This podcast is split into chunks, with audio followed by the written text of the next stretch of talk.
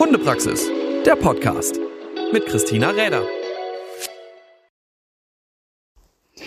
Hey und schön, dass du wieder dabei bist zu einer neuen Folge vom Hundepraxis Podcast. Ja, heute ein wenig allein auf äh, weiter Flur. Heute sitzt mir kein Interviewpartner gegenüber. Heute hatte ich nur ein, naja, kein Interviewpartner, ähm, sondern ein tolles Webinar gestern Abend mit Professor Martin Fischer. Ähm, mit dem haben wir ja auch schon eine Podcast-Folge aufgenommen und ich glaube, wer ihn schon mal live gehört hat, der weiß definitiv, wie gerne man noch stundenlang weiter zuhören wollen würde.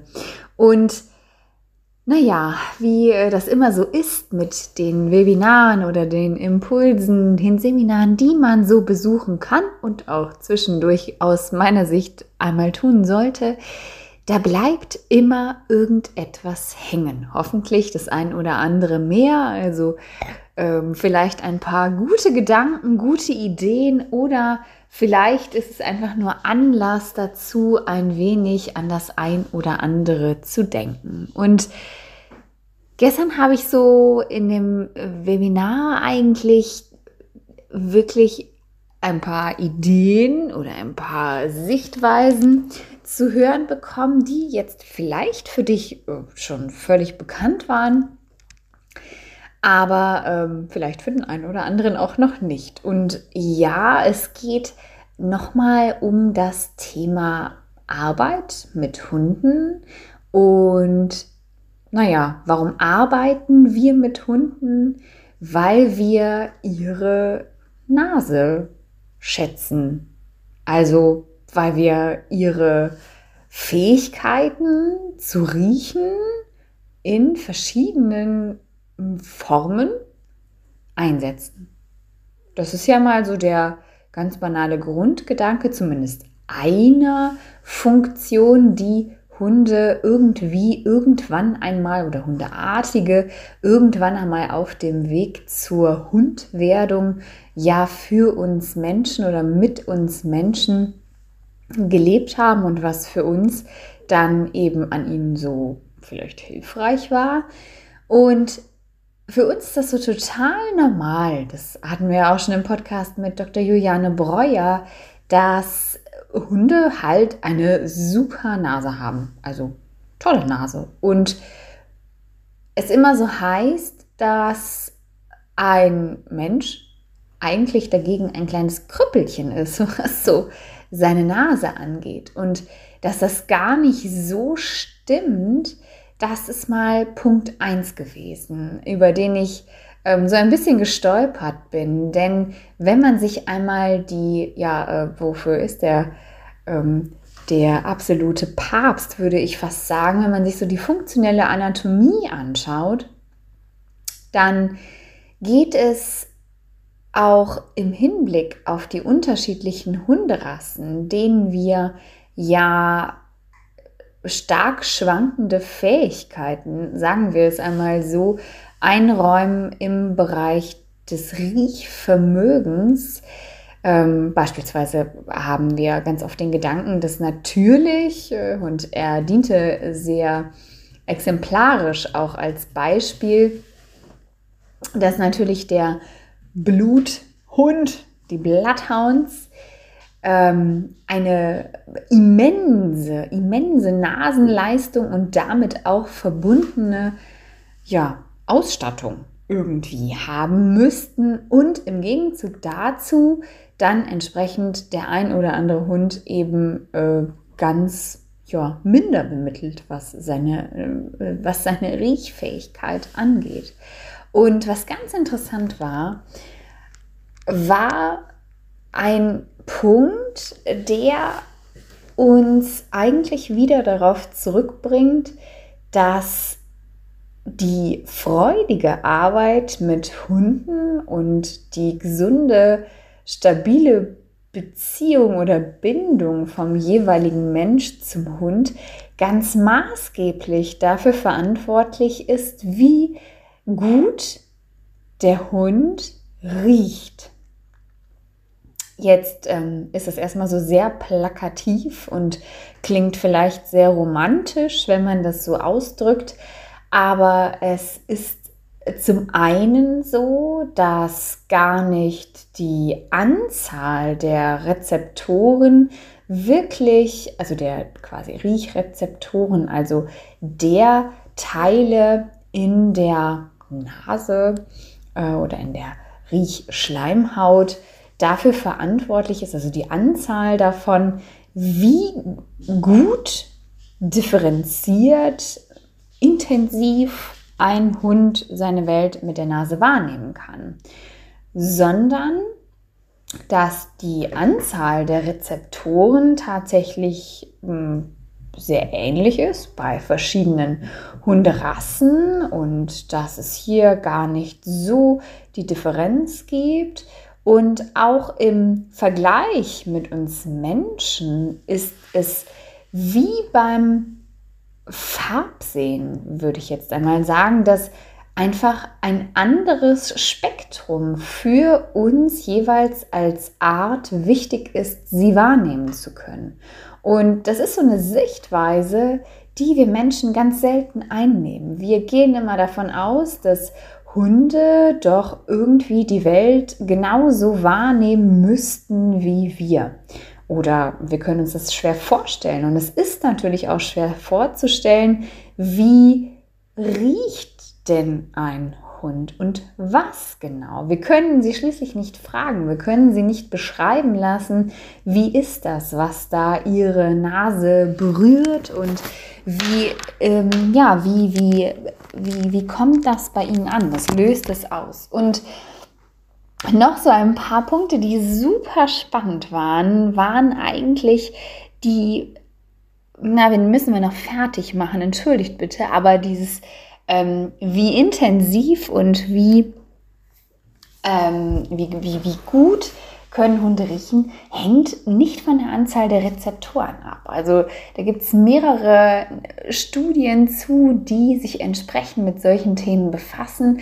Und ja, es ist erstmal so, dass sie andere Gerüche oder auf andere Gerüche spezialisiert sind die für uns eher unerheblich oder teilweise auch unangenehm sind. Also Hunde stehen unheimlich auf verschiedene äh, Säuren, die sie wahrnehmen können und sind hier auch im Grunde ähm, ja wirklich spezialisiert, dieses wahrzunehmen. Ganz im Gegenteil, dann vielleicht zu dem Bereich, den wir gerne haben, dass wir Pflanzendüfte sehr stark wahrnehmen können.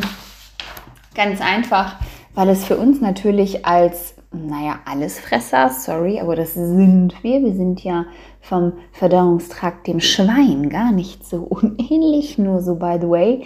Und es ist ja so, dass wir einfach für unser Überleben andere Dinge notwendig erachten als eben ein Hund. Und so sind pflanzliche Gerüche für ihn zum Teil sehr unerheblich und so ganz banale Sachen wie ähm, Veilchenduft oder was auch immer ist für ihn tatsächlich gar nicht so gut wahrnehmbar, wohingegen Carbonsäuren, also all das, was so nach bakterieller Zersetzung richtig, naja, hm, intensiv die Nase berührt. Das sind so die Dinge, die ein Hund wahnsinnig spannend findet. Und nun zurück zu dem, warum muss ein Hund eine gute Bindung haben mit dem Menschen oder mit dem, was er da so gerade tut. Nun ja, es ist so, dass man mittlerweile weiß, dass Hunde unterschiedlich wahrnehmen oder unterschiedlich motiviert sein können. Also motiviert, klar, können wir auch sehr, sehr unterschiedlich sein, aber dass die Motivation, etwas in die Nase zu nehmen, die Motivation, sich mit einem Geruch auseinanderzusetzen, der ausschlaggebende Faktor ist dafür, ob ein Hund ja, loszieht und sich mit dem Geruch beschäftigen will oder eben nicht. Also wie motiviert ist ein Hund, einen Geruch zu detektieren und gegebenenfalls zu verfolgen und dem Ganzen dann auch zu, ja, dem Ganzen Sinn zu geben und da entsprechend auch tätig zu werden. Und es ist eben nicht die Anzahl der Rezeptoren. Also es ist nicht automatisch, nur weil ein Hund wahnsinnig viele Rezeptoren in der Nase hat, ähm, wird er sich dazu bewegen, jeden Geruch, den er interessant findet oder der ihm in die Nase kommt, zu verfolgen, sondern es ist wirklich die Motivation, die einen Hund dazu bringt, sich mit den Gerüchen auseinanderzusetzen. Das fand ich schon mal super, super spannend, denn wenn ich darüber nachdenke, dass es Hunde gibt, die per se ja wahnsinnig gerne ihre Nase einsetzen und andere wiederum das gar nicht so gerne tun oder gar nicht erst auf den Gedanken kommen, das sofort zu tun, dann ist es natürlich so, dass wir die Motivation, die Nase einzusetzen, maßgeblich mit beeinflussen können. Insofern, dass sie nicht vielleicht schon aus ja, äh, biologischen Gründen sowieso gegeben ist. Also die Rasse, die vielleicht gerne mit Nase am Boden unterwegs ist und da entsprechend auch immer wieder äh, vielleicht auch durch unfreiwilliges Verfolgen von Spuren dann doch Herrchen und Frauchen so manchmal in die Verzweiflung treibt. Und ein weiterer Aspekt, und da kommen wir dann zu dem Thema Motivation und auch die Bindung an den Menschen oder die Umgebung und warum es so sein sollte, dass ein Hund Freude dabei hat, seine Nase einzusetzen, wenn ich dies für einen bestimmten Zweck tun möchte, dann müssen wir uns den Umstand einmal äh, den, ja, den Umstand einmal entsprechend überlegen, dass es so ist oder man mittlerweile weiß, dass der Hund unterscheiden kann und auch im weiteren Verlauf selektiv ähm, Einfluss darauf nimmt, ob ein Geruch in die rechte Gehirnhälfte weitergegeben wird oder ob er in die linke Gehirnhälfte zur Wahrnehmung und Weiterverarbeitung der Reize quasi getrieben wird.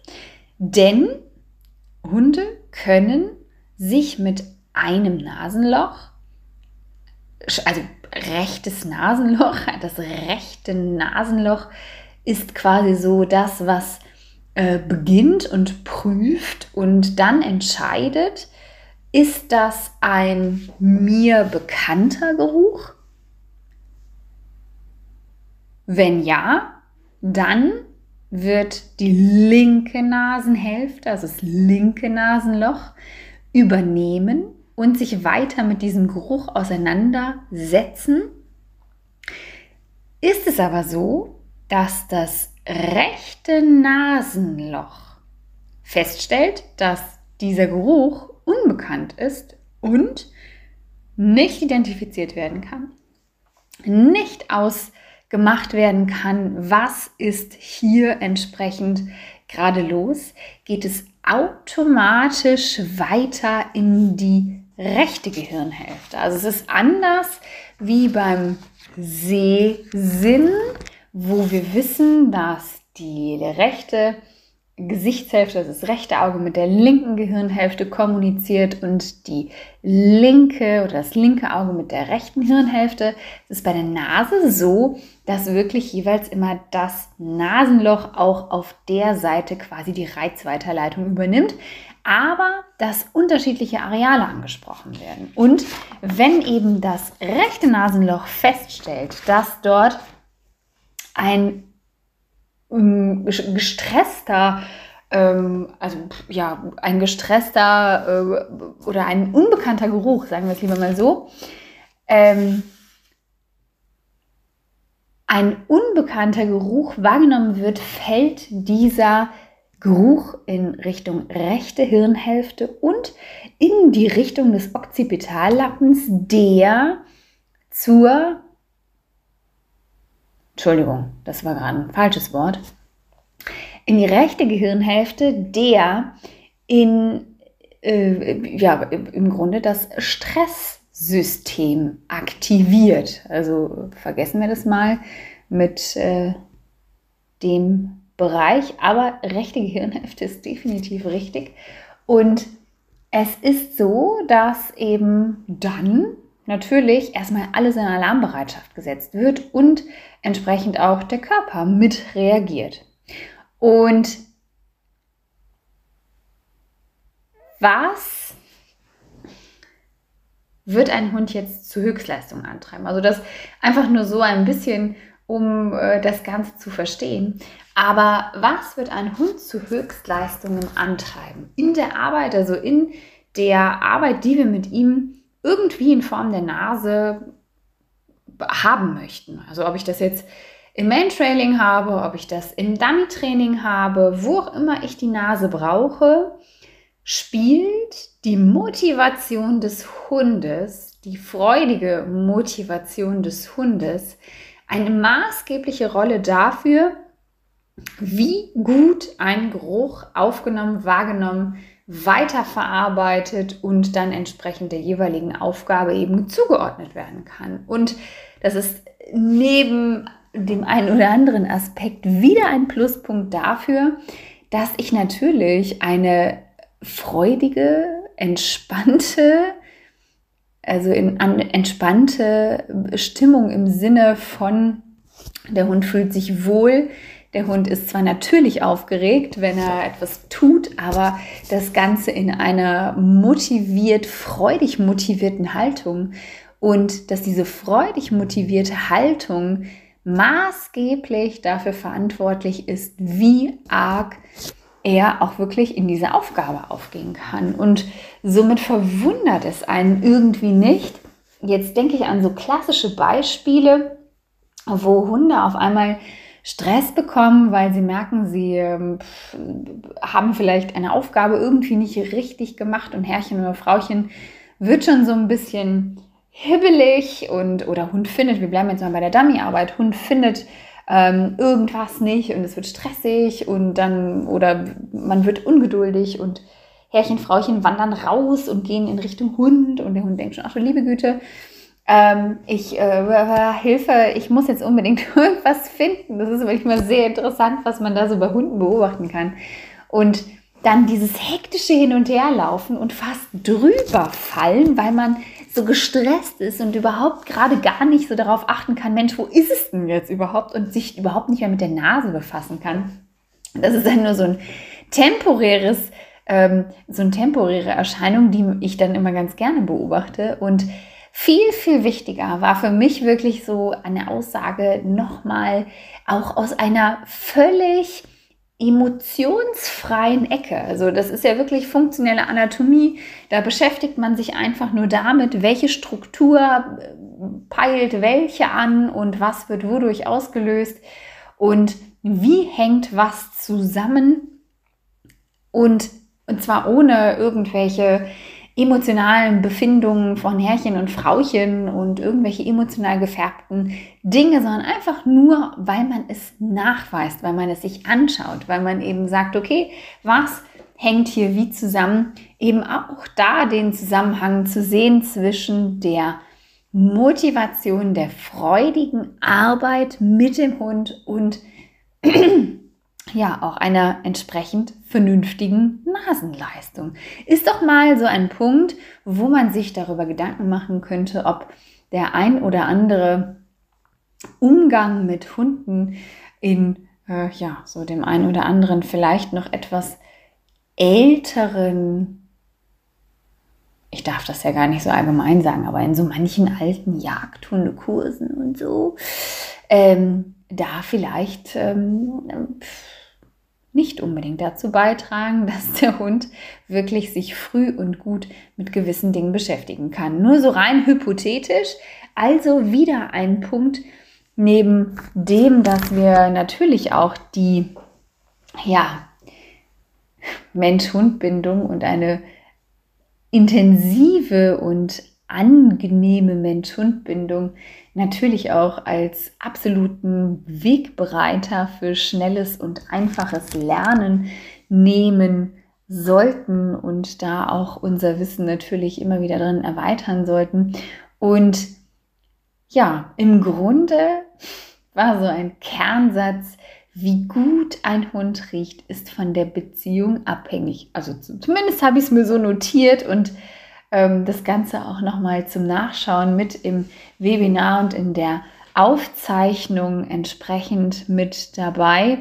Und nun ja, nun können wir natürlich immer viel interpretieren und viel überlegen und viel auch dagegen setzen, wenn aus emotionsbedingten ja, Spekulationen irgendwo etwas gesagt wird. Aber spätestens, wenn es darum geht, dass funktionelle Anatomen im Grunde das, die Struktur nachweisen können, am Körper, im Körper, mit der Funktion, wie es eben auch so vonstatten geht. Ich glaube, spätestens dann sollte man noch mal gut darüber nachdenken. Und der Vortrag war natürlich wieder und äh, in, in, voller Gänze äh, absolut spannend, interessant und wir haben noch so wahnsinnig viel mehr über die, ja, über die, äh, im Grunde über die Nase gelernt, aber so ein paar Sachen waren wirklich wahnsinnig, wahnsinnig spannend. Und gerade auch dieser Bereich ist natürlich immer wieder im, ja, in der Arbeit mit Hunden ein Punkt, den man immer wieder ansprechen sollte und den man immer wieder auch von verschiedenen Seiten beleuchtet hat, natürlich um hier auch ja ganz klar und einfach auch argumentieren zu können, warum es sinnvoll ist, dass ein Hund ja eben echt Spaß an der Arbeit und Freude an der Arbeit hat. Und ganz witzig war tatsächlich auch ein Beispiel, denn natürlich hängt die Motivation auch ein bisschen davon ab, wie sehr sich der Mitspieler, sagen wir es einmal so, auch motivieren lässt. Also wie sehr so ein Hund auch äh, bereit ist, die Motivation überhaupt aufzubringen. Und es gab ein Experiment, in dem, ich weiß gar nicht so genau, das kriege ich jetzt gar nicht zusammen, es ging auf jeden Fall darum, eine größere Untersuchung, ähm, dass Hunde sich mit bestimmten Gerüchen beschäftigen sollten und äh, eben auf ein gewisses Ergebnis hin gearbeitet wurde. Und es waren verschiedene Rassen, die daran teilgenommen hatten. Und es waren jetzt auch Gerüche, die ein jeder Hund eigentlich interessant und spannend finden würde. Aber aus dem Test wurden Galgos. Es waren die Galgos. Zehn Galgos ausgeschlossen, weil sie einfach nicht zu motivieren waren, sich damit auseinanderzusetzen. Ja, und klar, warum? Weil Windhundeartige von der Natur her gesegnet eine größere Motivation haben, mit ihren Augen etwas zu oder mit ihren Augen etwas wahrzunehmen und eben nicht so sehr mit ihrer Nase. Und so geht es eben auch darum zu sehen, okay, welcher Hund hat welche Vorlieben. Und ganz zurück eben dazu zu sagen, ja, ich ähm, kann natürlich einen Hund haben, der vielleicht jetzt nicht so wahnsinnig interessiert ist von Hause aus mit der Nase zu arbeiten. Aber viele Hunde kann man über die Motivation, die Zusammenarbeit und die Kooperation mit dem, ja, mit dem Beziehungspartner Mensch sehr schön dazu animieren, eben doch ein bisschen mehr zu geben, ein bisschen mehr zu lernen, sich ein bisschen mehr mit der Nase auseinanderzusetzen und wenn wir es schaffen, da das Ganze ein bisschen zu verstehen und entsprechend auch noch unsere, ja, unsere Beziehung und Bindung zueinander und zum Hund stimmt, dann funktioniert das mit der Nase tatsächlich ein Stück weit besser. Und ja, vielleicht, wenn du den Vortrag dir noch gerne ansehen möchtest, dann kannst du das gerne dir den Vortrag noch holen, denn es war tatsächlich der erste Online-Vortrag, den Professor Fischer gegeben hat. Und ich kann ja immer nur sagen, wo auch immer er ist, aber es ist für jeden eine Reise wert, egal wo man ihn treffen könnte. Und auch egal, ob du Hundehalter bist, ob du Trainer bist, ob du Züchter bist oder Therapeut, das ist immer wieder eine Freude, ihm zuzuhören. Und er ist eben immer dabei und immer daran, das zu ja, untermauern und, und, und zu, zu verstehen, was wir manchmal einfach nur vermuten. Und gerade solche Punkte sind es, die ich dann ganz, ja, die ich wirklich schätze, denn hier wissen wir auf einmal Dinge, die wir vorher so noch nicht zusammengetragen hatten. Und ja, also wenn du das nächste Mal mit deinem Hund in Richtung Nasenarbeit stiefelst, dann denk daran, wie gut ihr zwei zusammen funktioniert und dann wird es auch mit der Nasenarbeit deutlich besser klappen. Und ein Grund, warum dein Hund eben gerne ähm, Arbeit für dich vollrichtet und auch mit der Nase ist sicherlich, dass das zwischen euch eigentlich schon wirklich gut funktioniert und ja, ein paar Gründe mehr, warum wir einfach einen guten Kumpel mit unserem Hund sein sollten. Hundepraxis, der Podcast mit Christina Räder.